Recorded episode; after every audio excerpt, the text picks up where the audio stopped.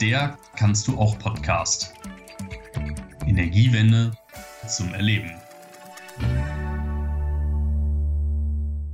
Herzlich willkommen zu einer weiteren Folge unserer Kannst du auch Podcast-Reihe. Mein Name ist Dominik Saad und heute habe ich zwei Gäste zum Thema Verkehrswende in Bürgerhand. Ich begrüße Philipp Veit und David Wieters aus Mainz, die ich kurz vorstellen möchte.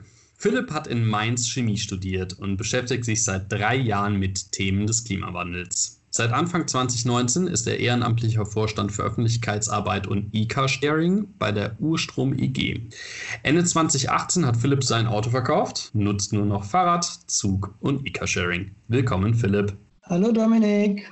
David studiert aktuell an der Technischen Hochschule Bingen regenerative Energiewirtschaft und ist Initiator des E-Car-Sharings für die Studierendenschaft. Dieses betreut er als AStA-Referent und nutzt das E-Car-Sharing regelmäßig für Einkäufe und private Familienbesuche. Hallo David. Moin.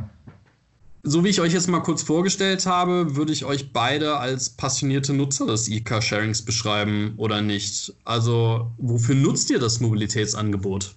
Ja, ähm, vielleicht fange ich am Anfang mal an. Ich habe quasi vor zwei Jahren angefangen mit dem E-Car-Sharing und am Anfang habe ich es relativ oft benutzt, weil Elektroauto für mich auch noch was ganz Neues war und weil ich auch meinen Freunden und Verwandten mal Elektroauto zeigen wollte und bin dann auch mal zu meinen Eltern oder Großeltern zu Besuch gefahren und habe gesagt, hier wollt ihr auch mal eine Runde fahren. Und dann ist später was passiert, was ich gar nicht mir vorstellen konnte als früherer Autobesitzer. Dann habe ich meine Rechnung vom E-Car-Sharing bekommen und habe gesehen, dass ich zwei Monate gar kein Auto gefahren bin. Das, das hätte ich mir vorher gar nicht vorstellen können. Und einfach das Auto dann zu nutzen, wann man es braucht und wenn man es nicht braucht, auch nichts dafür zu bezahlen, das ist richtig praktisch. Und jetzt benutze ich das Auto immer so, weiß nicht, vielleicht zwei oder dreimal im Monat, immer wenn ich das gerade brauche. Und das hat sich bei mir sehr gut so eingependelt. Und du, David, wie nutzt du das? Ich meine, ich habe das kurz angesprochen für Einkäufe, Familienbesuche. Bist du heute schon mit dem Ika-Sharing unterwegs gewesen? Genau, also ich benutze das Fahrzeug überwiegend zum Einkaufen oder wenn ich meine Familie besuche. Ich komme aus der Region Bremen. Aber natürlich auch für Ausflüge, äh, zum Beispiel nach Frankfurt oder sowas, wo man dann nicht so lange im Zug sitzen möchte. Für sowas. Äh, heute bin ich auch schon elektrisch gefahren, ja, mit dem Ika-Sharing, da ich das Auto gerade habe, weil mein Auto, was ich eigentlich kaum nutze, weil es auch gar nicht mein Auto ist. Das habe ich von meiner Mutter zur Verfügung gestellt bekommen. Und ist eher so ein, so ein Erbstück, was äh, noch lange überleben soll. Deswegen nutze ich das auch nicht so häufig. Und habe aktuell das äh, Carsharing-Auto und war heute tatsächlich an der TH, weil ich dort zur Post gehen musste und die Post angucken musste, weil ich Finanzer bei uns im Aster bin und das war dann am schnellsten. Ah, okay, verstehe. Also es ist äh, offensichtlich immer mal wieder äh, etwas, was ihr im täglichen Leben so äh, nutzt. Es passt ja auch wirklich ganz gut zur aktuellen bundespolitischen Debatte um die Zukunft der Mobilität. Unser heutiger Podcast dreht sich dann, dann mit dem Titel Verkehrswende in Bürgerhand um das Thema Elektromobilität und dabei eben, wie wir es gerade beschrieben haben, im Besonderen ums E-Car-Sharing. Die Urstrom EG, eine Bürgerenergiegenossenschaft mit Sitz in Mainz, wo ihr beiden auch beheimatet seid, hat sich in den vergangenen Jahren des Themas gemeinschaftlich genutzter Mobilität angenommen. Philipp, du bist Vorstand der Genossenschaft. Wie kam es eigentlich dazu, dass die Genossenschaft dieses Thema angegangen ist? Und was kann die Genossenschaft hier eigentlich leisten, was konventionelle Anbieter nicht leisten können? Ja, also die Urstrom Bürgerenergiegenossenschaft gibt es jetzt dieses Jahr seit zehn Jahren. Eigentlich hätten wir auch eine große Feier gemacht dieses Jahr. Das wird jetzt äh, Corona-bedingt leider ausfallen und dann ins nächste Jahr verschoben. Aber wir bauen seit zehn Jahren Photovoltaikanlagen in Mainz und, und der Umgebung und vertreiben auch den erneuerbaren Strom über die Dachgenossenschaft, die Bürgerwerke und sind damit eigentlich immer ganz gut zurechtgekommen. Und dann hatten wir aber irgendwann die Idee, kann man mit dem Strom, den wir da selbst erzeugen, nicht eigentlich noch was anderes machen? Und kamen dann auf die Idee, naja, eine Solaranlage von uns, die erzeugt im Jahr irgendwie so viel Strom, dass ein Elektroauto hundertmal um die Erde rumfahren könnte.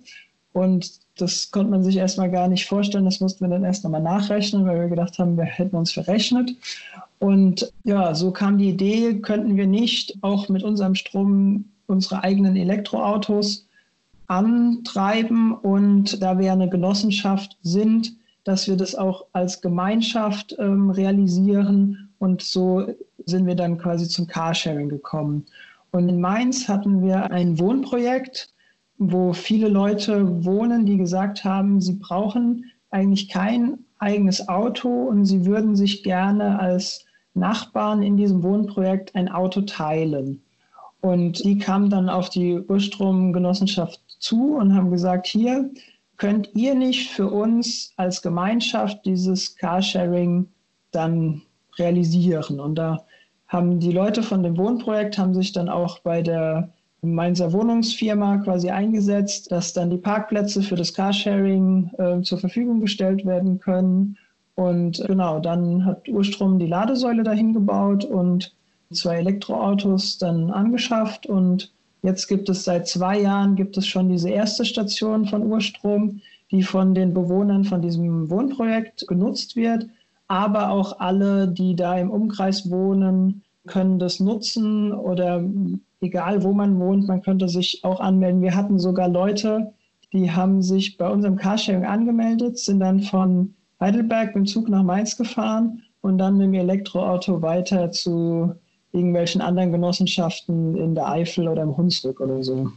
Ja, verstehe. Also ihr habt dann dementsprechend einfach mit den Menschen oder für die Menschen vor Ort dann da ein Angebot geschaffen, was eben dann, darauf zielte ja, glaube ich, so ein bisschen auch meine Frage, was eine Genossenschaft natürlich eher äh, leisten kann, weil man sich dann da vor Ort persönlich erkennt, oder?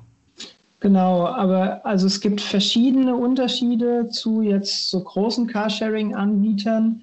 Also wir haben in Mainz noch einen anderen großen Carsharing-Anbieter und da hatten wir auch gedacht, naja, das ist vielleicht ein Problem, dass die quasi einfach viel zu viel Kapital haben und wir als kleine Genossenschaft da der, der kleine Fisch im Haifischbecken sind und dann quasi aufgefressen werden. Aber wir haben einmal festgestellt, dass große Carsharing-Betreiber sich mit dem Thema Elektromobilität sehr schwer tun und aber auch mit diesem Thema Gemeinschaft, was wir als Genossenschaft im Vordergrund haben.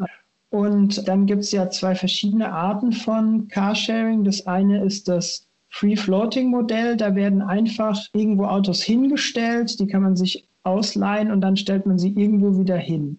Und das ist quasi so eins der, ja, der Cash-Cows von den großen Anbietern, aber das wird von vielen Städten auch nicht so gern gesehen, weil die Autos dann öffentliche Parkplätze auch belegen und die eigentlich gar nicht zu weniger Verkehr führen, sondern fast noch zu mehr Verkehr. Und was beim Elektroauto so ist, man braucht ja noch eine Ladesäule dazu und dadurch hat man ein stationsbasiertes Carsharing. Und dann ist bei jedem Auto immer gleich schon ein Parkplatz dabei. Und ähm, wenn man das Auto wieder abgibt, steht es auch wieder auf diesem Parkplatz. Und dadurch fällt quasi dieser Parksuchverkehr, der in der Stadt ja auch viel Verkehr ausmacht, der fällt dadurch weg. Und dann dieser gemeinschaftliche Ansatz bei, bei großen Carsharing-Anbietern ist es einfach so, die überlegen sich, ja, so und so viel Einwohner hat die Stadt, dann stellen wir so und so viel Carsharing-Autos dahin. Aber jetzt wie der wirkliche Bedarf ist, welche Leute überhaupt Carsharing machen wollen und welche eher nicht. Das äh, ist für so einen Carsharing-Anbieter nicht so wichtig. Die gucken halt einfach, dass am Ende ihre Zahlen stimmen und dann stellen sie mehr Autos hin oder im nächsten Jahr dann weniger Autos. Und bei uns war das ganz wichtig, dass wir eine Verbindung zu den Leuten haben, dass wir auch in, in Nachbarschaftsprojekten zum Beispiel, was wir jetzt gerade angehen, in neuen Stadtteilen Carsharing ermöglichen, weil große Carsharing-Anbieter, die sind meistens nur in Großstädten und dann auch meistens nur so in den Innenstadtbereichen, aber so die Randbereiche oder kleinere Städte werden gar nicht abgedeckt. Und wir sind jetzt im Gespräch in Mainz mit verschiedenen Stadtteilen, ob man da quasi genug Leute findet, die das Carsharing mit uns zusammen starten wollen und dann, ähm, wenn sich genug Leute finden, dann wollen wir das denen natürlich auch ermöglichen und stellen dann da ein Auto oder zwei mit einer Ladesäule hin und die können das dann benutzen. Ja, verstehe. Und letztlich ist das dann quasi eigentlich eine ganz gute Überleitung dahin, David. Bei euch dann eben an der Technischen Hochschule Bingen ist eben genau dann ein stationenbasiertes äh, E-Car-Sharing aufgebaut worden. Das letztlich ist es eben die Urstrom EG, die dann nicht nur in Wohnprojekten offensichtlich tätig ist, sondern eben auch dann an Hochschulen. Vielleicht magst du mal so ein bisschen aus deiner Perspektive schildern, wie es eigentlich dazu diesem E-Car-Sharing gekommen ist und uns vielleicht so ein bisschen einen Einblick geben, wie das Ganze dann so an der Hochschule umgesetzt ist, um das dann nochmal ganz konkret zu verstehen. Genau, also vor etwa fünf Jahren entstand da bei mir die Idee dafür. Das weiß ich noch relativ genau, da saßen wir bei uns in der Mensa und äh, da war meine Studierendenwohnung direkt gegenüber und ich hatte damals einen Golf 3, der mir auch selber gehört hat und habe natürlich auch selber das Geld dafür bezahlt und dann hat der äh, mit Versicherung und Steuern im Monat 100 Euro gekostet und dann bin ich noch nicht mal damit gefahren. Und dann dachte ich mir so, du brauchst halt dein Auto, wann, wann brauchst du dein Auto? Eigentlich brauchst du es doch nur zum Einkaufen, äh, wenn du keine Lust hast, mit dem Fahrrad zu fahren. Oder mal ganz selten mal irgendwie damals Ausflüge großartig, ne? also nee, halt nicht jeden Tag. Und dann habe ich gesagt, das wäre doch cool, wenn wir hier ein Carsharing hätten. Und da ich äh, so ein kleines Fable für Elektroautos habe, habe ich gesagt, das am besten E-Carsharing. Ja, das ist meiner Meinung nach die Zukunft des Automobils, dass es halt elektrisch fährt. Und ja, dann war ich damals, war ich noch einfacher Student und dann bin ich irgendwann bei uns Abgeordneter im Studierendenparlament geworden. Da habe ich das dann weiter vorangebracht.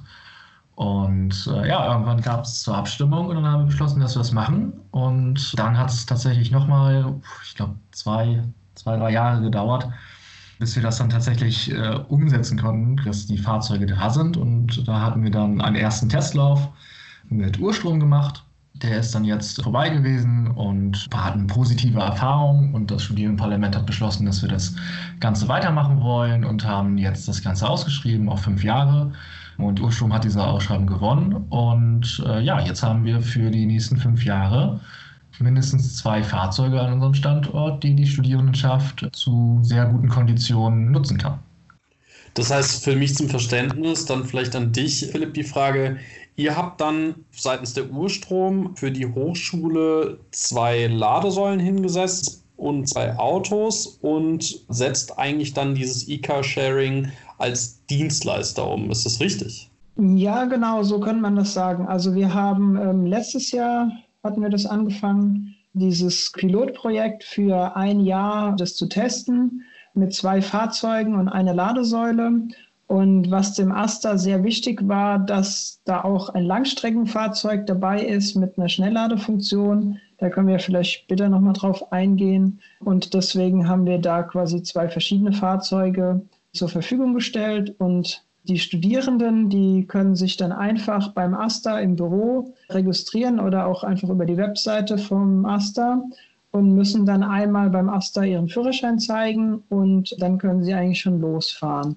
Und das Spezielle bei dem Modell jetzt bei der Technischen Hochschule in Bingen ist, dass quasi ein Teil von den Kosten von den Studenten schon über das Semesterticket verrechnet wird. Also jeder Student hat ja sein Semesterticket und mit dem Semesterticket kann er äh, Bus fahren und Bahn fahren aber er kann auch dieses Carsharing benutzen und hat deswegen halt einen günstigeren Tarif als jemand anderes, der das Carsharing auch nutzen will.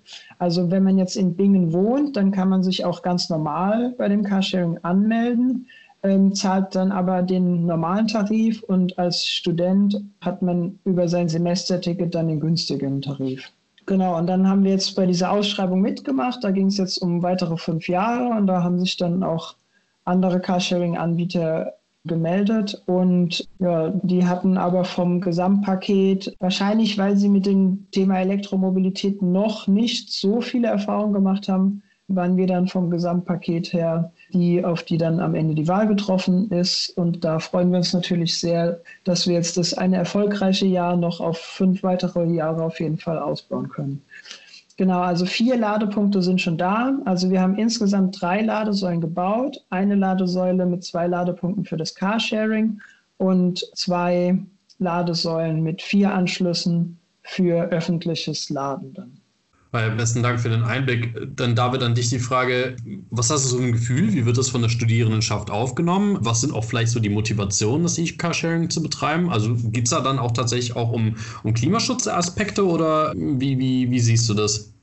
Also klar spielt Klimaschutz und Umweltschutz sicherlich auch bei einigen eine Rolle. Bei mir zum Beispiel, ich habe ja eingangs schon erwähnt, äh, ich habe hier ein Auto zur Verfügung, aber das nutze ich nicht nur seltener, um es zu schonen, sondern auch seltener, um das Klima zu schonen, weil es halt ein Benziner ist. Und äh, sobald ich längere Strecken fahre, nehme ich eigentlich lieber das Elektroauto, eben wegen dieser Umwelt- und Klimaaspekte.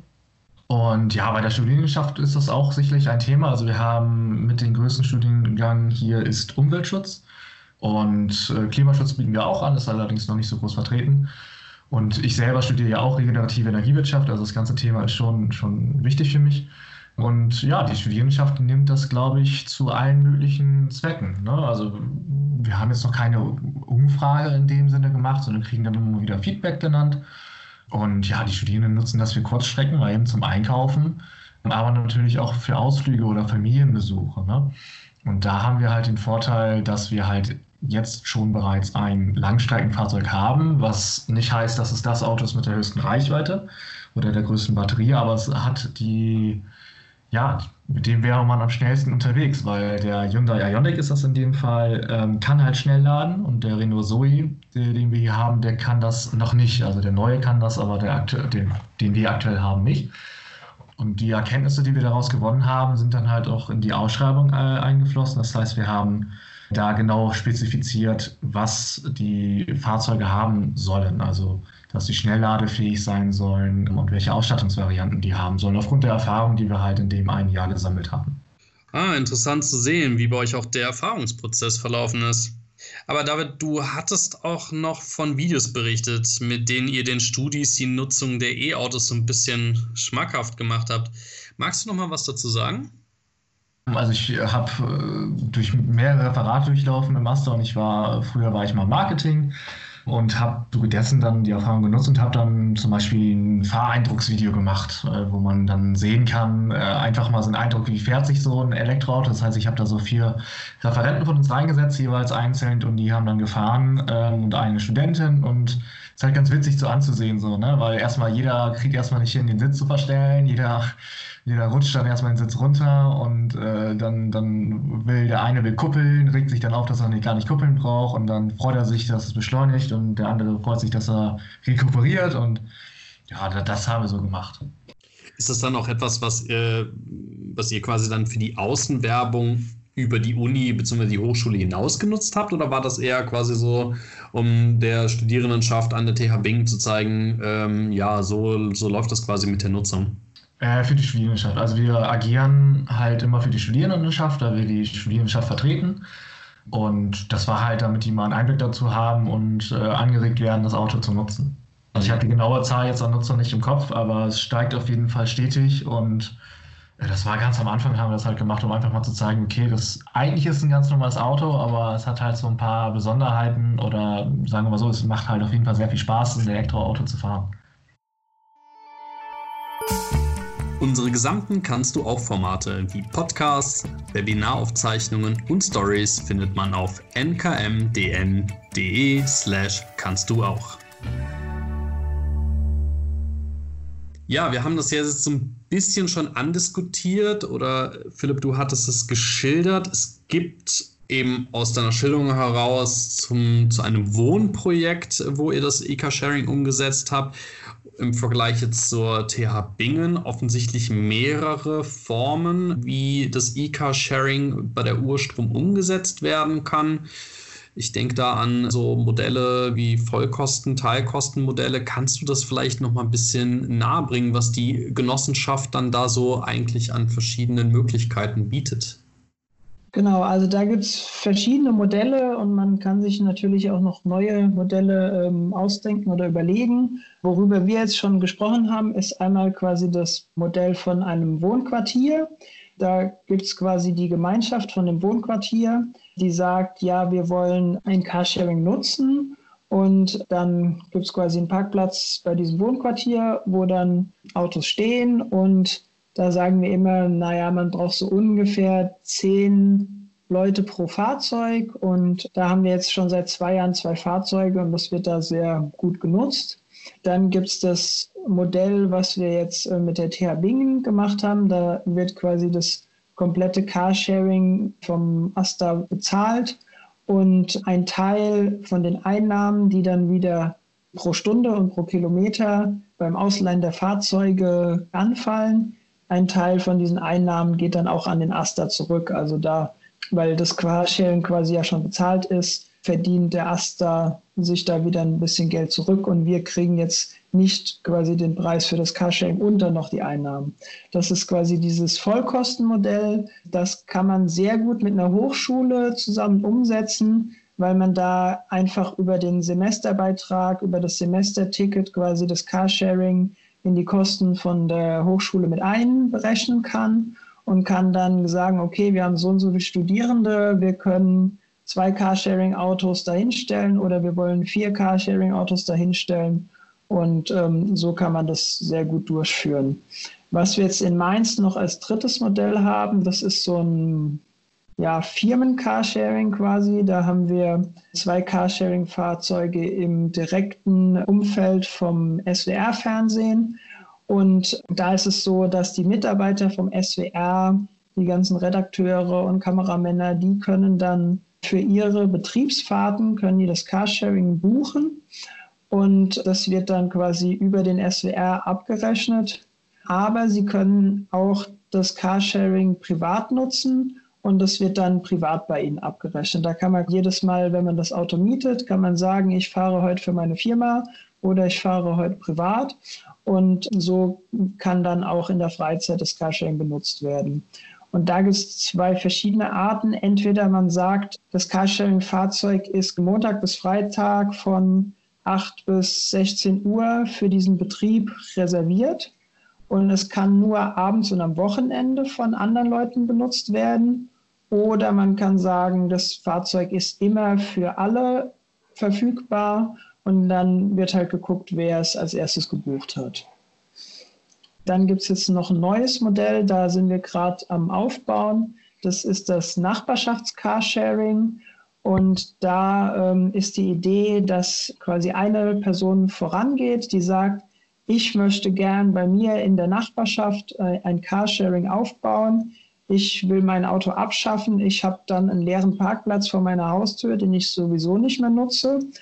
Und ich klopfe jetzt quasi bei meinen Nachbarn im Umkreis und wenn ich 10 oder 15 Leute zusammen habe, dann sage ich so, ähm, ich habe genug Leute, ich habe einen Parkplatz, Urstrom, könnt ihr mir da ein Carsharing hinbauen. Und das ist jetzt das Nachbarschaftsmodell, das wir gerade am Aufbauen sind. Da sind wir mit verschiedenen Stadtteilen in Mainz im Gespräch. Und da hoffen wir, dass wir vielleicht dieses Jahr, wenn nicht hoffentlich nächstes Jahr, da das erste Pilotprojekt starten können. Ja, was ich jetzt da so als Eindruck mitnehme, ist, dass aufgrund dessen, dass die Genossenschaft ja eben vor Ort da ganz gut vernetzt ist, letztlich dann eben auch solche kleineren Projekte, wo es dann vielleicht eben auch um ja eine ganz lokale Verbindung eben geht, ermöglicht werden können. Das würde ich quasi mal so als Vorteil der, der Genossenschaft beschreiben. Oder David, wie sind da so deine Erfahrungen mit der Genossenschaft als Anbieter dieses E-Car-Sharings? Also es gibt natürlich Unterschiede zu Großkonzernen sicherlich, aber man hat halt den großen Vorteil, dass man sehr kurze Dienstwege hat. Ne? Also wenn man, ich betreue ja bei uns auch das E-Car-Sharing und wenn man ein Problem hat, äh, rufe ich da meinen Ansprechpartner an oder schicke ihm eine Mail und dann meist sogar am selben Tag ist das Problem sogar schon gelöst. Und man merkt auch, dass sie sich viel Mühe geben und ich kann jetzt nur vermuten, dass ein Großkonzern sich da jetzt nicht so viel Mühe geben würde bei nur zwei Fahrzeugen. Dafür sind wir dann wahrscheinlich für die zu klein. Ist das eine realistische Einschätzung, Philipp? Ja, auf jeden Fall. Also wir schauen, dass die Verbindung zu unseren Kunden, also ich, ich nenne, nenne sie ungern Kunden, weil eigentlich wäre uns am liebsten, wenn die Leute, die das Carsharing nutzen, auch selbst Mitglied in der Genossenschaft sind, weil dann gehört ihnen indirekt das Carsharing mit. Also wenn man Mitglied in der Genossenschaft ist, und quasi einen Anteil an der Genossenschaft hat, dann gehört einem selbst ein Teil von unseren Solaranlagen, aber auch ein Teil von unserem Carsharing. Und so sagen wir halt immer, dass man selbst ein Teil davon wird und dass man sich dann auch viel besser damit identifizieren kann. Also wenn ich jetzt mir irgendwo ein anderes Carsharing-Auto ausleihe, dann ist das nicht mein Auto, sondern einfach irgendein Auto und dann lasse ich vielleicht auch meinen Müll drin liegen. Aber wenn das jetzt das Carsharing-Auto von meiner Genossenschaft ist, wo ich selbst auch Mitglied bin, dann gehe ich auch viel, viel sorgsamer mit dem Auto auch um.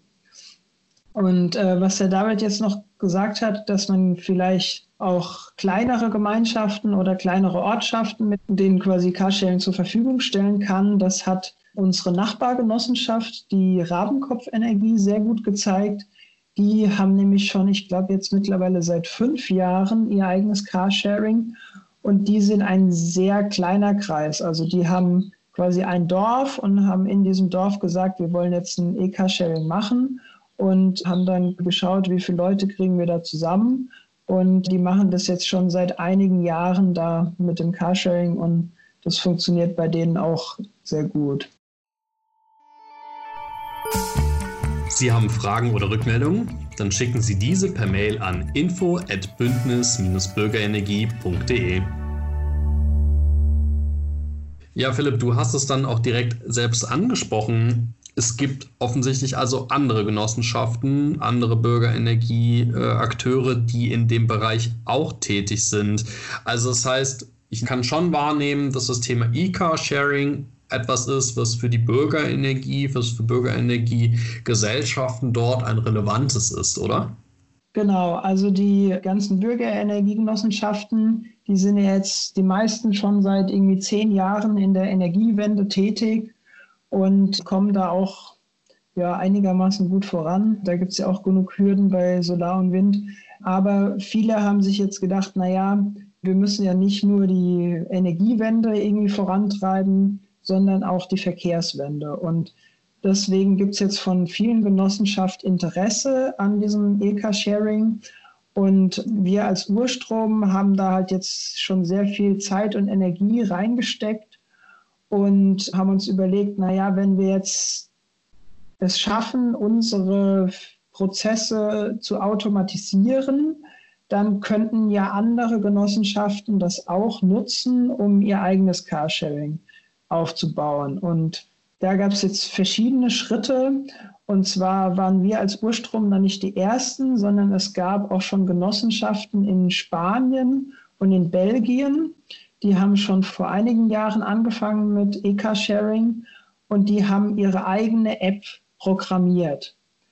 Und mit dieser App kann man dann die Fahrzeuge mieten und zurückgeben, kann sehen, wo die Fahrzeuge stehen, wie viel Ladestand der Akku noch hat, wie groß ist die Reichweite und wann sind die Fahrzeuge verfügbar. Und da haben sich dann die Genossenschaften aus Spanien und Belgien gedacht, naja, äh, für uns ist es ja ganz schön, dass wir diese App haben, aber es wäre doch viel schöner, wenn möglichst viele Genossenschaften diese App nutzen können.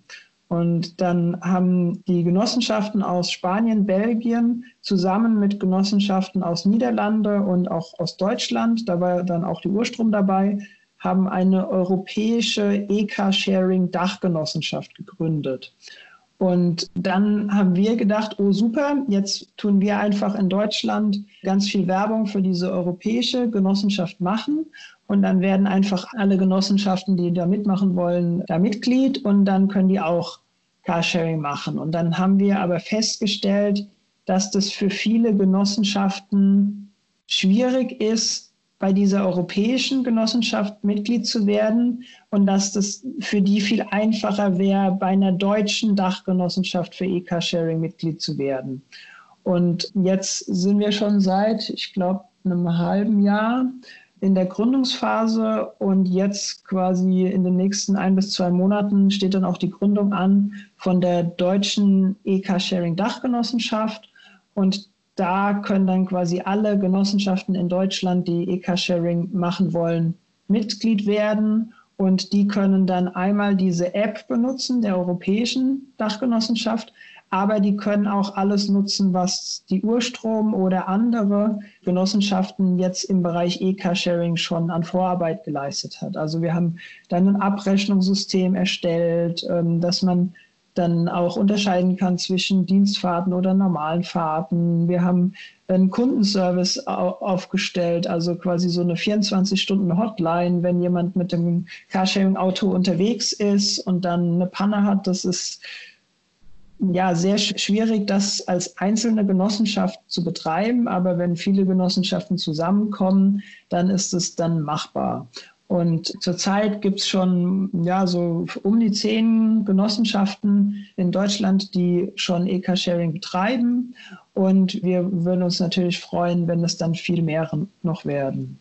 Genau, und diese neue Genossenschaft für Deutschland, die soll dann Vianova EG heißen. Das heißt, nach meinem Verständnis ist es dann nicht nur, sagen wir mal, im Mainzer Raum äh, E-Car-Sharing in der Form durch eben eine Bürgerenergiegenossenschaft machbar, wo Menschen sich ganz direkt beteiligen können, sondern eben auch darüber hinaus, deutschlandweit und dann auch europaweit, sprich, dass man das dann auch letztendlich ja innerhalb Deutschlands oder auch über Grenzen hinweg dann nutzen kann und das aber eben durch die Bürgerinnen und Bürger selbst getragen. Genau, das ist unser Ziel. Also zurzeit funktioniert die App für jede einzelne Genossenschaft. Da kann man dann, sieht man die Fahrzeuge von der Genossenschaft, wo man angemeldet ist. Aber der nächste Schritt ist, dass man jetzt, wenn man sich bei der Urstrom anmeldet, kann man dann aber auch die Carsharing-Fahrzeuge von der Rabenkopf Energiegenossenschaft benutzen oder wenn man mal in Köln ist, von den Energiegewinnern oder von der Energiewende Hunsrück-Mosel in Monzenfeld oder so. Also immer, wenn man unterwegs ist, kann man schauen, wo steht gerade ein ähm, Elektroauto von der Genossenschaft rum und kann das dann auch mitbenutzen. Und dann vielleicht noch ein bisschen eine abschließende Frage. Ist es dann so, dass es lediglich bei Autos in dem Bereich bleiben kann oder kann es auch noch so um andere Nutzungsformen gehen, äh, sei es äh, irgendwelche E-Bikes oder sowas, die man theoretisch gesehen doch auch eigentlich darüber ja quasi organisieren könnte. Ja, das ist eine sehr gute Idee und die wird von den Spaniern jetzt auch schon umgesetzt. Die haben nämlich einfach in die App haben sie noch Lastenfahrräder integriert. Das wird schon in Spanien fabriziert und das würden wir dann gerne auch irgendwann mal noch dazu nehmen. David, wenn ich da dann an eure TH denke, ähm, ist, wäre das Lastenrad zum Beispiel was für euch oder auch was würdest du sagen? Könntest du dir vorstellen, dass das dann, wenn es mal eben so immer weiter sich dann da in die Richtung entwickelt, dass, es, dass du es auch dann noch weiter Deutschland weißt oder auch über die Grenzen Deutschlands hinaus nutzen würdest? Also klar, wenn es in meinem Heimatort E-Cash-Sharing geben würde, äh, würde ich das da sicherlich auch einige Male nutzen wollen. Bei uns an der TH sind wir gerade am gucken, ob es nicht vielleicht möglich wäre, mittelfristig einen elektrischen Transporter hinzustellen. Wir haben bereits einen Transporter, den die Studenten nutzen können für Umzüge etc. Natürlich aber ein Verbrenner. Und jetzt dieses Jahr kommen tatsächlich einige Modelle raus, die eine akzeptable Reichweite haben. Das heißt, so 200 bis 300 Kilometer Autobahn muss man halt natürlich nochmal testen, ob das auch so stimmt, aber von Datenblatt her musste das hinhauen die man auch bei uns dann einsetzen könnte. Da müssen wir aber natürlich noch gucken, wie wir das umsetzen können und ob wir das umsetzen können. Da spielt vor allem halt der finanzielle Aspekt eine Rolle. Ansonsten sind wir natürlich auch am Überlegen, Bikesharing zu machen, immer mal wieder. Haben uns das überlegt, wissen da aber noch nicht so genau, wie die Nachfrage wäre, da viele Studenten bei uns halt einfach ein Fahrrad haben und Bikesharing ja quasi da ansetzt, wo ich nicht zu Fuß gehen möchte oder der ÖPNV endet und ich dann da aus weiterfahren möchte mit dem Fahrrad. Und da ist die Situation in Bing halt einfach so nicht gegeben, weil wir sind halt keine Großstadt. Wir haben zwar zwei Standorte am Campus, äh, da wird sich jetzt allerdings auch die ÖPNV-Verbindung verbessern. Und ja, da müssen wir dann mal gucken. Aber mittelfristig äh, sehen wir schon vor, wahrscheinlich einen Elektrotransporter anzuschaffen. Und da sind wir jetzt gerade dabei, das zu gucken, dass wir das realisieren können. Gut. Ja, euch beiden einen herzlichen Dank für den Einblick in die Mobilität der Zukunft. Also ich habe den Eindruck, da wird noch viel über das E-Car-Sharing in Bürgerhand zu hören sein in Zukunft. Dann dementsprechend weiterhin viel Erfolg bei euren Tätigkeiten und auf bald. Dankeschön, auf Wiedersehen, auf Wiederhören. Dankeschön, Dominik. Dankeschön, David. Es war sehr schön. Mein erster Podcast heute. Dann bis bald. Tschüss. Tschüss. Der kannst du auch Podcast. Energiewende zum Erleben.